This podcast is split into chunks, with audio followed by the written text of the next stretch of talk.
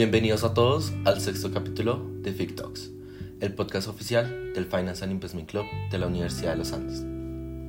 Mi nombre es Santiago Villalba, actual director del área de Private Equity Venture Capital, y el día de hoy nos acompaña Guillermo Vallejo, una persona con una trayectoria amplia y exitosa en el mundo financiero y de los negocios, ingeniero industrial de la Universidad de los Andes y actual director del Grupo Pegasus.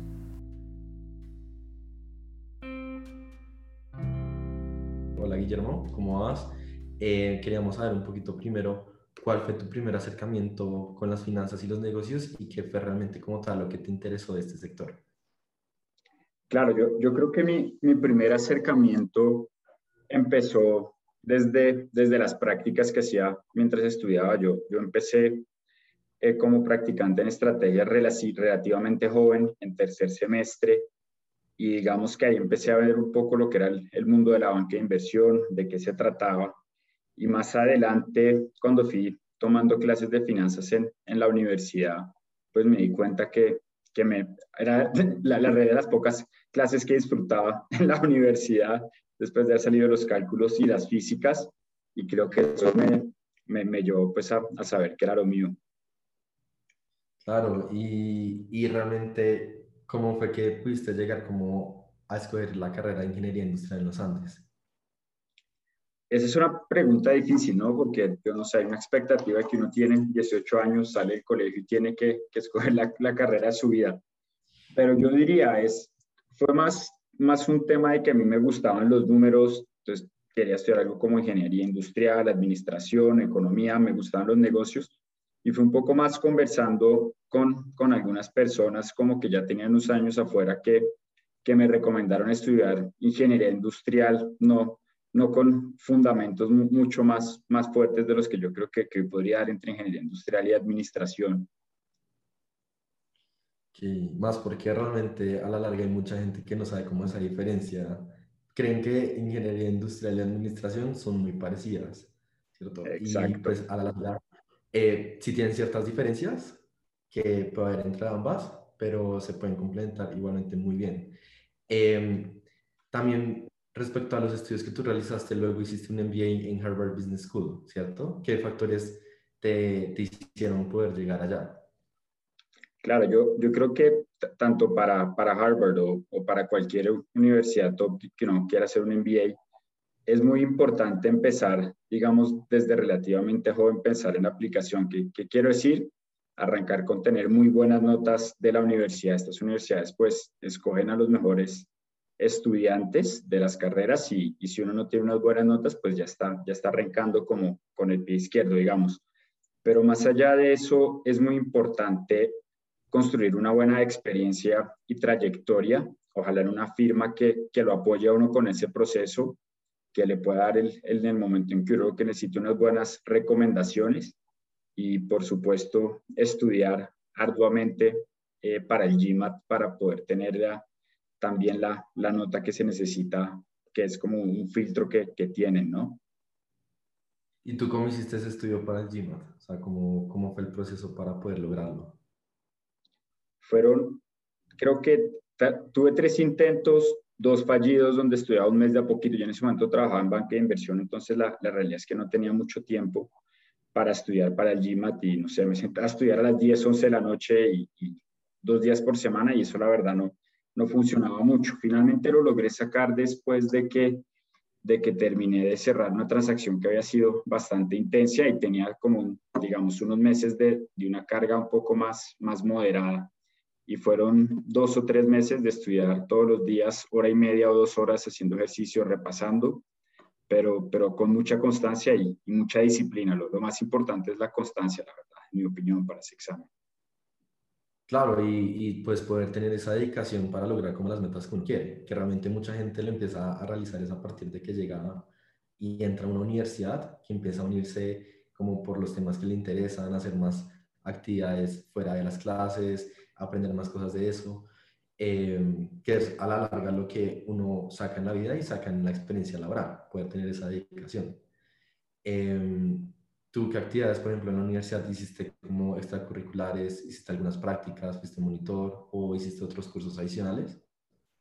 Claro, yo, yo diría, solo hice como dos cosas extracurriculares, llamémoslo. la, la, primera y más sencilla fui monitor de, de una clase llamada Mercados Derivados, una, clase que la verdad me había gustado mucho. De hecho, era una clase de la Facultad de Administración y fue bien divertida esa experiencia. Pero yo, una vez más, yo, yo particularmente empecé a trabajar, digamos, muy temprano. Yo estaba en tercer semestre y yo lo que hacía era que trabajaba medio tiempo mientras estudiaba la carrera a tiempo completo. Entonces, eso básicamente no me dejaba mucho tiempo para más actividades extracurriculares. ¿Y, y en ese momento en que estabas trabajando? En estrategias corporativas, digamos, como analista junior en, en la banca. Y, y, en ese momento, ¿cómo llegas a trabajar en estrategias corporativas? Sí, yo tenía, te, digamos, tenía era, conocía bastante bien a uno de los socios y cuando estuve ahí en mi primer verano, que fue como mi primer verano en la universidad haciendo la práctica, había una oportunidad de quedarme básicamente ayudando como a, a los analistas y asociados a, no sé, hacer las, las cosas que, que tal vez les requerían mucho tiempo a ellos y no agregaban el mayor valor. Y, y bueno, así arranqué. ¿Y cuál, digamos, en todo este tiempo que estuviste, porque estuviste desde el 2008 como hasta el 2013 trabajando ahí, cuál fue el recorrido que hiciste por estrategias corporativas? De hecho, estuve desde 2005, si cuento la universidad, entonces estuve tres años de pregrado y después cinco años de, de full time, pero el recorrido es, estuve tres años como, pues, como analista junior de medio tiempo, después ya cuando estaba terminando la universidad me, me ofrecieron quedarme ya como, como analista, que era como un cargo full time más tradicional. Y tal vez un poco después de dos años me promovieron asociado. Y ya, ya después de cinco años de, pues de trabajar full time me, me fui a hacer el MBA. Y dentro de la empresa, ¿cómo, ¿cuál fue tu, tu experiencia más valiosa? Y además de, pues, de todo el recorrido, recorrido que hayas tenido y todas las actividades que te tocaba realizar en los diferentes cargos.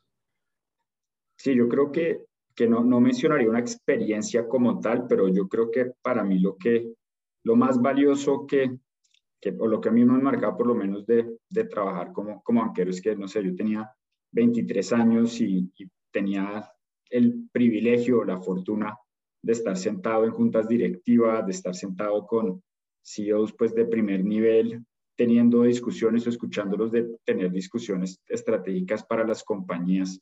Y yo creo que, que esa exposición, la verdad, digamos, siendo tan, tan jóvenes, es una de las cosas como que para mí espectaculares que, que ofrece una carrera en banca de inversión. Más porque realmente uno va aprendiendo es trabajando en la industria, más que lo que uno puede aprender en la universidad. No se, se mete más en ese mundo, a aprender más cosas de primera mano y pues muy valioso como la parte que tú pudiste lograr de poder hablar con gente con mucha más experiencia y enriquecerte de esas actividades que realizaban. Em, entonces, esta parte de poder adquirir tanto conocimiento, tú dirías que fue lo que más te aportó en el primer trabajo de tu desarrollo profesional y personal, ¿cierto? Sí, el, el primer trabajo es, es muy importante para la carrera. Yo me acuerdo, mi papá siempre me decía, siempre me recordaba eso, que era muy importante el primer trabajo porque pues era algo que, que uno lo podía impulsar. En, mi caso particular, pues haber estado, haber estado ese tiempo en estrategias, haber tenido el apoyo de los socios en su momento para irme a estudiar afuera, fue fundamental para poderme ir a hacer un MBA. Y, no solo eso, sino a la hora de, buscar trabajo después del MBA, haber tenido esa, esa formación y esa experiencia en estrategias fue lo que me, me permitió conseguir conseguir mi, siguiente trabajo en Chicago cuando me gradué. Y, y, en tu tiempo haciendo el MBA, ¿qué actividades hiciste? Eh, ¿Trabajaste en algún lugar? ¿Algunas experiencias que hayas tenido? Claro, en el MBA no es muy común trabajar, es, es más bien poco común porque, porque es un programa con una carga académica más alta, pero sí hay varias actividades extracurriculares. Yo Yo, yo por ejemplo, era el, el CFO del, del club de latinos, entonces organizábamos como todos los eventos de latinos, etcétera. Yo pues manejaba las, las finanzas de ese club. era también miembro del club de, de finanzas y el club de, de private equity en, en, su momento, que tal vez tenían un, un, perfil un poco más, más profesional que el de Latinos y también hacía parte del, del club de fútbol. Entonces entrenábamos, entonces creo que, que ese eran el tipo de, de actividades extracurriculares que, que hacía. Es, fui el equivalente a monitor también, o lo que dicen allá, teacher assistant, durante unos meses para un programa de, de, de HBS que se llama el OPM, que es un programa enfocado a gente un poco mayor. Entonces yo era como el, el, el equivalente al monitor de, de finanzas 1, pues para, para estos ejecutivos. Y, y, ser como ese tipo de monitor también te, eh, te ayuda a sacar como experiencias que te ayudaron a futuro en tu experiencia laboral. Fue bastante interesante porque uno conocía personas como que tenían como, digamos, experiencias muy interesantes grandes empresarios, pero, pero que, a veces su, su, o emprendedores, pero que su conocimiento de finanzas era, era bastante básico, de finanzas corporativas. Entonces era, era un buen momento para, para interactuar con ellos. Y, y en últimas, uno pues la manera en que más se da cuenta si entiende un concepto es tratando de explicarlo, ¿no? Y tratando de explicárselo a alguien que, que no lo entiende. Entonces creo que era bastante valioso. Y luego, por lo que podía ver, empezaste a hacer como un Summer Associate en Goldman Sachs. ¿Cómo llegaste a trabajar en, en Goldman Sachs? O sea, ¿cómo fue el, la experiencia? Claro, en, en, el MBA, como es un programa de dos años, es bastante común que, que uno haga una práctica de verano. En mi caso particular, después de haber trabajado acá en estrategias como, como aquella inversión, yo digamos que que venía como con ese sueño o, o esa aspiración de, de, estar en Nueva York, en Wall Street, etc. Entonces, eh, hice todo el proceso de recruiting y, y estuve mi verano en, en el grupo de, de industrials de, de, Goldman haciendo banca de inversión en Nueva York. ¿Y qué actividades realizabas en, este, en el grupo en el que estabas? Es uno cuando, cuando es un, un interno, uno la realidad es que es un, un apoyo a la gente que está full time, ¿no? Similar a lo que hacía en estrategia, obviamente tal vez a otro nivel, porque ya tenía varios, pues, muchos años más de experiencia, pues uno lo que está haciendo es apoyar a los analistas y a los asociados en, como en todas sus funciones y tratando de, pues, de liberarles tiempo y darles un apoyo. Pero entonces, ¿qué, qué cosas hacíamos, por ejemplo, que, que fue interesante? No sé, me acuerdo estar analizando la posible, la posible separación de una compañía listada que, tiene un market cap de 40 billones de dólares. Eso es bastante grande. Eh, me acuerdo de, de, que estábamos apoyando al, al, equipo gerencial en una defensa contra un activist hedge fund. Entonces era, la verdad, muy, unas cosas súper interesantes y que, y que sinceramente yo, yo creo que, que en Colombia no, no vamos a llegar a, ese nivel de, de, penetración en los mercados de capitales en mucho tiempo. Y, y, ahí me surgió otra duda de cómo es la experiencia de trabajar en una banca de inversión en Nueva York versus trabajar en Colombia. Claro, yo, yo creo que lo que digo, lo, lo primero es como el, el, tipo de cosas que uno está haciendo es, es, simplemente, es simplemente otra escala. Yo, yo había participado acá en transacciones que eran relativamente grandes para Colombia, transacciones, no sé, 600 millones de dólares, 400 millones de dólares, pero eso en, en Estados Unidos es, es bien chiquito, iba allá. Las cosas son de 40, 50 billones de dólares y son otro tipo de, de complejidades, eh, mucho más enfocado en mercado de capitales que, que en M&A, por lo menos de lo que me tocó a mí en mi verano. Entonces, pues la verdad es que es que súper enriquecedora la, la experiencia.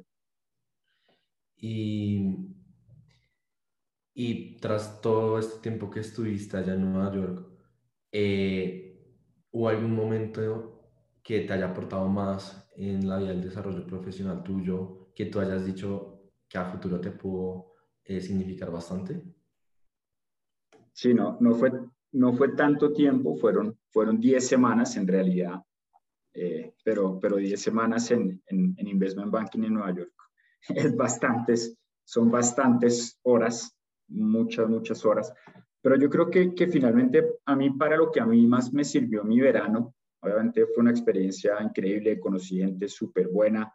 Hoy en día tengo amistades que salieron de ahí, pero, pero para mí personalmente fue más un tema de, de darme cuenta que verdaderamente ya sentía que, que, había cumplido mi ciclo como, como banquero de inversión, por lo menos en ese punto de mi vida, y que quería un rol, moverme un rol diferente y no ser banquero de inversión, sino moverme un rol de inversionista. Entonces yo creo que eso fue como, notarás qué fue lo que más me marcó de, de mi verano, fue como, como darme cuenta que, que quería un cambio, digamos.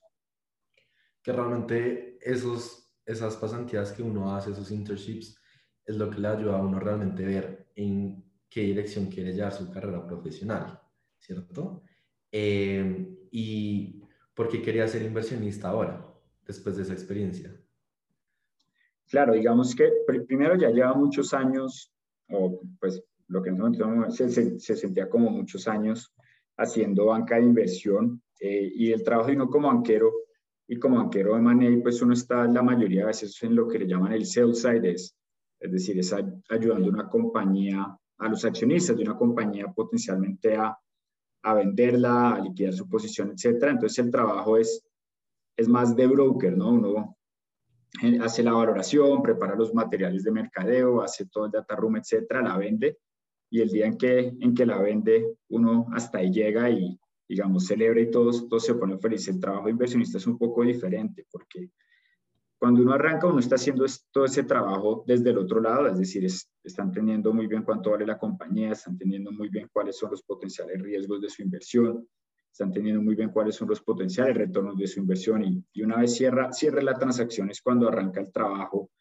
y pueden ser cinco o siete años de trabajo para entender si la tesis que uno desarrolló, si se termina ejecutando o no, y, y sobre todo trabajando para, para que se ejecute y para que, para que la inversión termine siendo una buena inversión, ¿no? Entonces yo creo que como querer aprender a, a pensar un poco más de largo plazo, a estar más involucrado en los negocios y no estar solamente en la parte transaccional como tal, fue como lo que más me llamaba la, la atención de hacer el cambio. ¿Y tú hubieras preferido ser inversionista desde el inicio y no haber pasado por banca de inversión? ¿O igual crees que hay algún valor en la experiencia que tuviste previamente? Yo creo que hay, que hay muchísimo valor en, en la experiencia de banca de inversión. Eh, trabajar en servicios profesionales, digamos, te, te enseñan cierta manera de trabajar, ¿no? Ciertos estándares profesionales de que las cosas tienen que estar bien hechas, eh, tanto los análisis, las presentaciones, te enseñan cómo a, a, a, expresar tus ideas ante gente que muchas veces es mucho más senior que tú y eso tiene, tiene bastante valor. Eh, entonces yo sí definitivamente pues nunca, nunca me, me he arrepentido de, de mis años de, de, haber trabajado como, un como banquero y creo que, que se aportaron mucho a mi formación profesional. Okay. Eh, luego de este momento en que empezaste a trabajar. Cuando me gradué, cuando me gradué del MBA, empecé a trabajar en Chicago en una firma llamada Equity International. Eh, esta es una firma de private equity fundada por un señor llamado Sam Sell, que es, que es uno de los inversionistas pues, más importantes de real estate en, en Estados Unidos. Y esta era la firma en la cual él replicaba su estrategia de inversión de los, de los 80s y 90s en Estados Unidos en básicamente en mercados internacionales, con, con un enfoque fuerte en, en mercados emergentes. ¿Y cómo pudiste llegar a Equity International? ¿Cuáles fueron los factores que hayas creído que fueron determinantes para llegar ahí? El, muy determinante, la, definitivamente la experiencia previa. Cuando yo empecé a, a, reclutar, a reclutar para, para, para hacer private equity en Estados Unidos, el proceso es bastante competitivo y uno está compitiendo con, con el tipo que hizo dos años en, no sé, en JP Morgan y después trabajó dos años en Private Equity y también hizo un MBA y, y uno está compitiendo por el mismo puesto, ¿no? Eh, ¿Qué era lo que, qué era, qué fue la suerte que tuve? En realidad fue mucha suerte. Eh, al Equity International ser, ser una firma que, que, invertía en mercados emergentes y, y Latinoamérica y particularmente Colombia, resultó que ellos habían hecho un par de inversiones en Colombia donde eran socios de mi firma anterior de estrategias corporativas. Entonces, básicamente fueron las, las recomendaciones de, mis ex jefes y obviamente pues una serie de entrevistas y demás, pero, pero el, factor más clave fue haber tenido esa relación. ¿Y qué actividades realizabas como un Investment Associate? Nosotros estábamos en, en, dos partes, la de realizar nuevas inversiones y la de gestionar el, el portafolio de compañías. Entonces, cuando uno estaba haciendo pues, las nuevas inversiones, tenía que entender muy bien el mercado, entender muy bien la oportunidad, conocer muy bien el management team, entender los riesgos, los potenciales retornos, etcétera.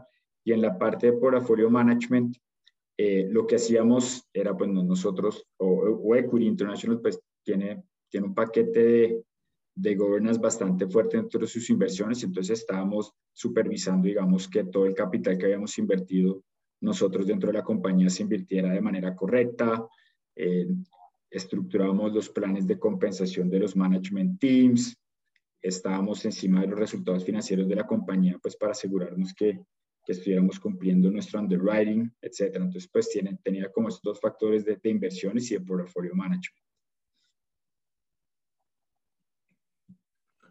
Okay. Y, y respecto a las experiencias previas que habías tenido, eh, luego esta etapa de tu vida profesional, ¿qué te puede aportar para luego eh, en la actualidad que hayas llegado al grupo Pegasus? Claro, me, aportó primero, aprendí de real estate. Eh, Equity International, a pesar de ser una firma de private equity que invertía en compañías, pues estas compañías tenían real estate como activo subyacente y, y los análisis que yo hacía en estrategias eran más enfocados a compañías tradicionales y, y, la verdad es que son dos maneras de pensar diferentes, análisis diferentes. Entonces, pues aprendí cómo, cómo pensar en, como un inversionista real estate y una vez más aprendí también pues a pensar un poco, cambiar el sombrero de, de ser banquero de inversión, de querer de querer siempre maximizar el valor de la compañía, eh, maximizar las proyecciones, o sea, verdaderamente puedes pensar, bueno, eh, cuando yo hago un deal, pues tengo que vivir con estas proyecciones y, y, efectivamente tengo que vivir con este, con este negocio por los próximos años, ¿no? Y cuando uno piensa las cosas de esa manera, pues las empieza a pensar un poco diferentes. Y además de eso, ¿cómo fue la transición que tuviste de Equity International al grupo Pegasus? Claro, yo en 2018 yo ya llevaba cinco años en Estados Unidos y, quería regresar a Colombia. Y en ese momento, en paralelo, nosotros desde Equity International eh, acabamos de cerrar una transacción con Pegasus en Argentina. Entonces, durante ese proceso, digamos que pude conocer el equipo de, de Pegasus y demás, y coincidencialmente eh, en la oficina de Colombia estaban buscando a una persona que les ayudara que les ayudara a ejecutar pues nuevas inversiones, inversiones que teníamos. Y digamos que mi experiencia era bastante relevante porque son, son cosas muy similares, mucho lo que hacíamos, mucho real estate, mucho de compañías eh, con real estate subyacente, etcétera. Entonces fue un poco así como terminé en Pegasus. Más que pues ya también tenías la experiencia de, de, de ambos ambientes, tanto en el exterior como también en la inversión latina. Entonces, de pronto eso también te pudo haber ayudado en el proceso, ¿cierto? Sí, sí, sí, definitivamente yo, yo creo que, que, trabajar en Estados Unidos es, es, es, muy valioso y muy complementario hacer un MBA. La, la verdad es que, que los, los americanos tienen, pues, no sé, una ética de trabajo, una manera de pensar y, y es muy buena escuela. Y tú al momento de entrar a Pegasus, ¿en qué puesto entraste? Y qué, cuáles eran las actividades que te tocaban hacer en ese puesto? Yo entré en, un cargo llamado, que llamado principal, que eso es como vice president en, private equity los cargos no tienden a ser tan estandarizados como en banca, pero digamos que era un cargo por encima de, de ser un, un asociado post-MBA. Y lo que estamos haciendo más que todo era pues ejecutar, ejecutar muchos de los planes de negocios de las compañías, incluyendo levantar plata para seguir expandiéndolas, eh, ejecutando las inversiones nuevas para continuar creciendo, ejecutando todas las financiaciones, estando involucrados en toda la parte operativa. Entonces hacía, digamos, muy, similar a lo que, a lo que hacía en verdad en, en Equity International, tal vez con, en el, en el rol en el que estaba en el proceso era un poco diferente un poco diferente, pues a medida que uno, que uno, que uno va evolucionando una carrera en finanzas, pues uno sigue haciendo transacciones y demás, pero, pero su rol en las transacciones cambia un poco, entonces más enfocado en documentos legales, en llevar la, digamos, la tutela de las transacciones, en, pero no estaba, por ejemplo, haciendo el, el modelo financiero desde cero, entonces eso, eso empieza a cambiar un poco. Y luego de ser principal, ¿cómo fuiste ascendiendo o cambiando de cargos dentro de Pegasus? Sí, a mí me, me ascendieron a director al, año y medio y nosotros acá en Colombia somos una firma relativamente pequeña, entonces digamos, mi día a día no, no ha cambiado, diga, sustancialmente entre lo que hago. Tal vez hoy, hoy sí estoy un poco más enfocado en, en originar nuevas transacciones, enfocado en, en levantar eh, nuevo capital para ejecutarlas y demás, pero sigo, sigo invirtiendo pues mucho tiempo también en la, en la ejecución de los planes de negocio, en, en gestionar o apoyar la gestión de las compañías y demás. Y dentro del grupo, ya una vez que fuiste director, ¿qué retos fueron surgiendo?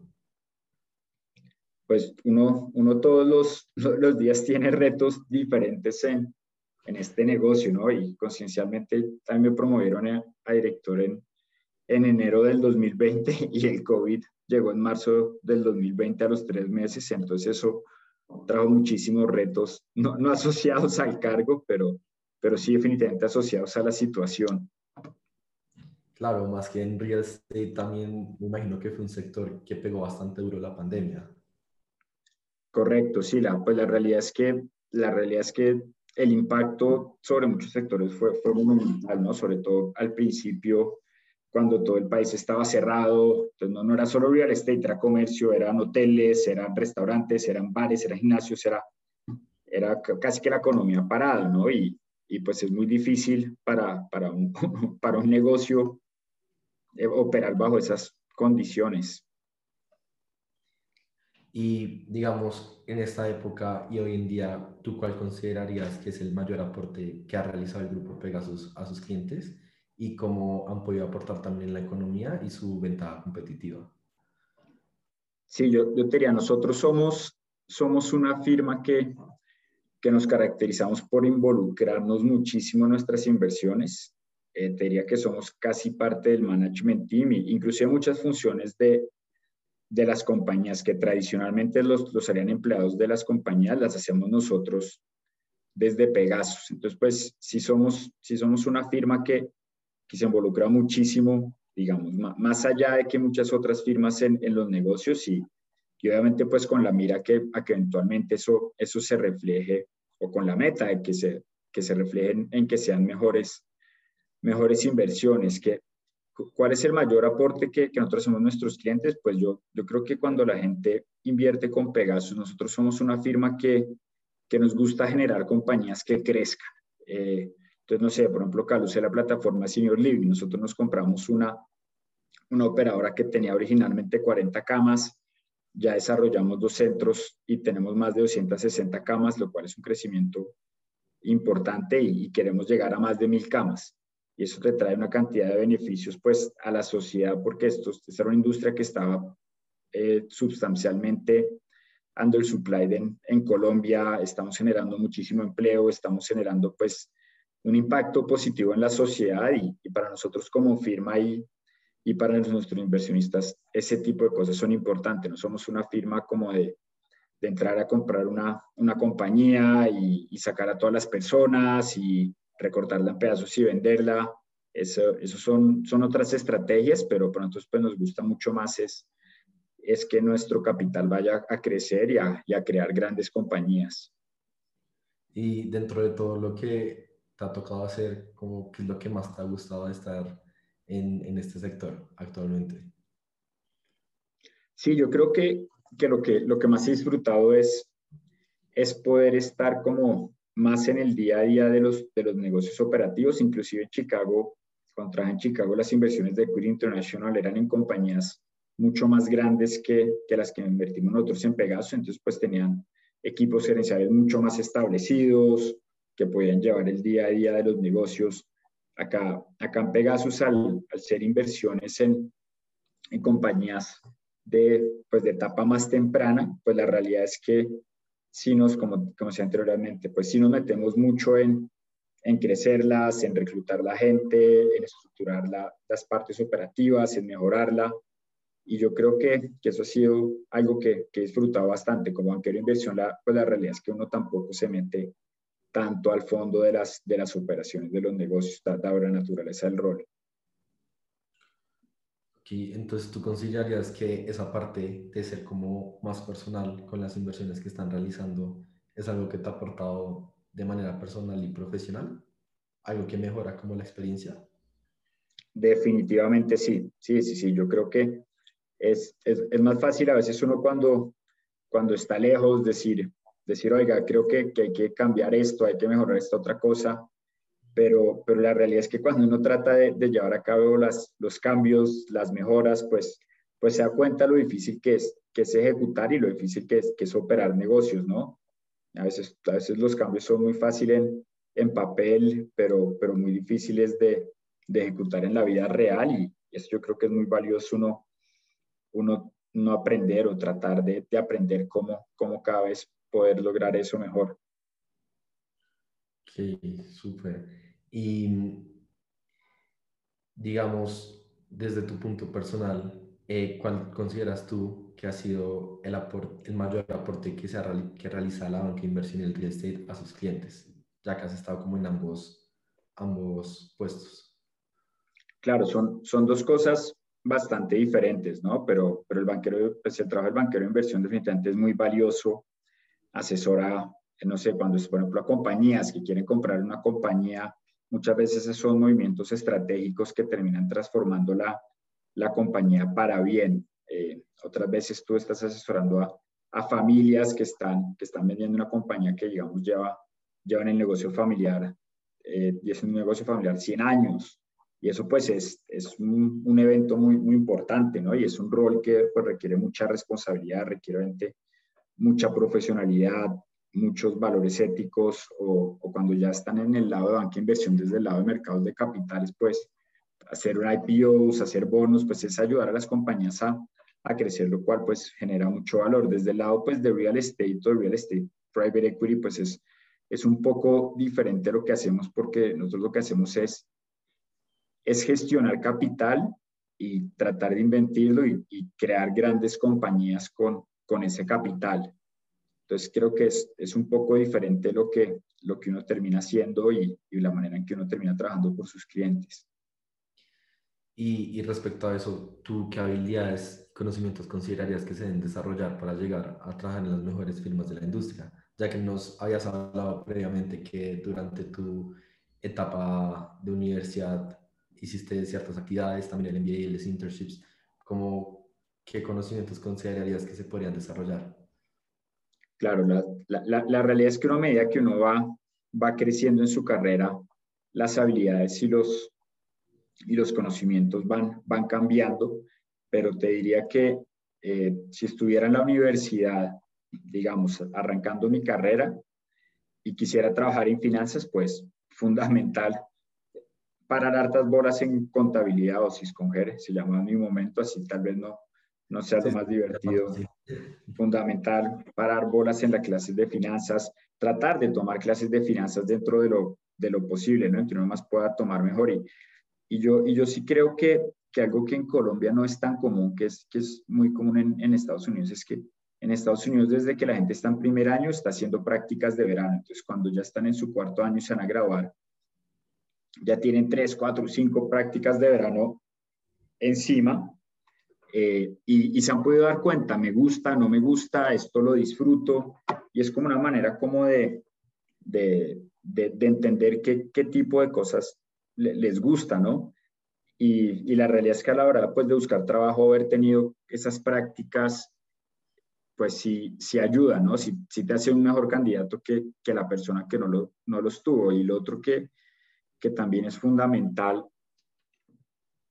para, pues, para las personas que, que están, que están en, la, en la universidad. Yo creo que no hay que subestimarlo, es, es tener buenas notas. Eh, a la hora de, de, reclutar, pues muchas de estas firmas quieren los mejores estudiantes. Hay veces hay, hay simplemente como, digamos, como, como meta. Si tiene el promedio bajo de tanto, no es un buen candidato o queremos a los sumaculones. Entonces, pues la realidad es que entre uno mejores notas pueda tener y más experiencia, pues va a estar mejor posicionado para, para el momento que tenga que salir a buscar trabajo, pues conseguir lo mejor posible. Y respecto a lo primero que estabas hablando, ¿tú por qué crees que sea esa diferencia entre la cultura de aquí, digamos, de Colombia, de los estudiantes y la cultura de Estados Unidos, de que ya a partir del primer semestre empiezan a conseguir prácticas, a mirar, crear su carrera profesional? No, la verdad no, no sabría, no sabría responderlo, pero, pero creo que es, que es algo que, que definitivamente en Colombia, pues las universidades deberían hacer más, más énfasis, más énfasis en eso y, apoyar a los estudiantes desde más pequeños y, y, que llegue el verano y no, no sé, no se vayan a, a pasear dos meses, sino que lo aprovechen para, para hacer eso. Pero sinceramente no, no, no, sabría, no sabría por qué sucede allá y acá no. Dale. Y digamos, para conocerte un poquito más eh, personalmente, ¿qué te gusta hacer en tu tiempo libre? Hoy en día, hoy en día tengo dos hijos, tengo una, tengo una niña de, de, de dos años y tengo un niño de, de cinco meses, entonces pues la, la, realidad es que la mayoría de, la, de mi tiempo libre lo, lo paso con, con mi familia, con mi esposa y mis hijos, pero aparte de eso, me gusta hacer ejercicio, me gusta salir a, a cenar o tomarme unas cervezas con amigos, pero yo creo que estando ya, ya en los 30, las, lo, lo, que uno hace en el, en el tiempo libre, en el tiempo libre va, va cambiando versus lo que uno hace cuando está en la, en la universidad. ¿Y tú qué consejos les podrías dar a nuestros oyentes sobre aprendizajes que has obtenido en tu carrera profesional? Sí, yo, yo diría que, que hay que pensar en la carrera profesional como una montaña, como si uno llegara, quisiera llegar a la cima de una montaña o no. Uno no llega a la cima de la montaña como en una línea recta desde abajo hasta arriba, sino es más fácil si uno empieza a subir la, montaña como en, en diagonal, ¿no? Como un poco acá con menos inclinación, después para allá, después para allá. Y cada de esas subidas en diagonales son un pedazo de, de la carrera. Y como, como, yo decía, a medida que uno va, que uno va creciendo profesionalmente, pues va cambiando lo que se espera de uno, van cambiando las habilidades, van cambiando las responsabilidades. Y es mejor, digamos, o me parece a mí dar uno el 100% de lo que está en ese momento para, para asegurarse que, que está recorriendo correctamente ese tramo que, que tratar de pensar que, que, en una línea recta va a llegar a la cima. Sí, perfecto. Y algo que siempre nos gusta preguntar al final es tú, ¿qué libros, películas, series o podcasts nos puedes recomendar? Ok, voy, a irme más por, por libros que por, por, series o, películas que, que, no sé qué tanto tanto lo puedo agregar ahí, pero libros que me han encantado a mí, Misbehaving de Richard Thaler, que es, que es básicamente una historia de, de todo el campo de Behavioral Economics, eh, Am I Being Too Subtle de, de Sam el, digamos el fundador de la firma que yo trabajaba en Chicago, que, que es un libro increíble que cuenta su historia, su filosofía de inversión y, sobre todo muy entretenido. Está What It Takes de, de Steven Schwarzman, que, él es el cofundador de, de Blackstone, entonces pues cuenta, es como su autobiografía, hay otro también muy bueno llamado The Education of an American Dreamer de Peter G. Peterson, que era el, el socio de Schwarzman, también como, como fundaron, cuando fundaron Wall Street. Todavía dije Behavioral Economics, Thinking Fast and Slow de Daniel Kahneman. Y más de temas de inversión, A Random Walk Down Wall Street de, de Burton Markle es súper interesante, muy recomendado. The Most Important Thing de Howard Marks, más enfocado en, en inversiones. Outliers de, de Malcolm Gladwell, es, que, que, es un sociólogo que básicamente lo, lo, que busca es, es como entender qué es lo que lleva al éxito, súper interesante y, y, digamos, por, por último, pero no, last but not least, como dicen, eh, Shoe de Phil Knight, la historia del fundador de Nike es, es increíble. Entonces, como era a mí me gusta mucho leer, pues leer autobiografías y, y entender cómo, cómo esa, esa gente, qué, qué, es lo que estaba viviendo, qué es lo que estaba pensando, qué estaba sintiendo, cuáles fueron los retos, las, las dificultades. Y yo creo que ahí pues es muy enriquecedor cómo poder aprender de, de, los, de los caminos de otras personas. Claro, más porque no todos los caminos son iguales y siempre los retos son distintos. Entonces, Correcto. Me importa mucho a uno. Eh, no, pues muchas gracias, Guillermo, por poder asistir al podcast del día de hoy. Eh, y pues gracias por toda la sabiduría que nos has dado. No, les, les agradezco mucho, mucho la invitación. Para mí es, es todo un honor todo un honor poder, poder conversar con ustedes y que me hayan invitado.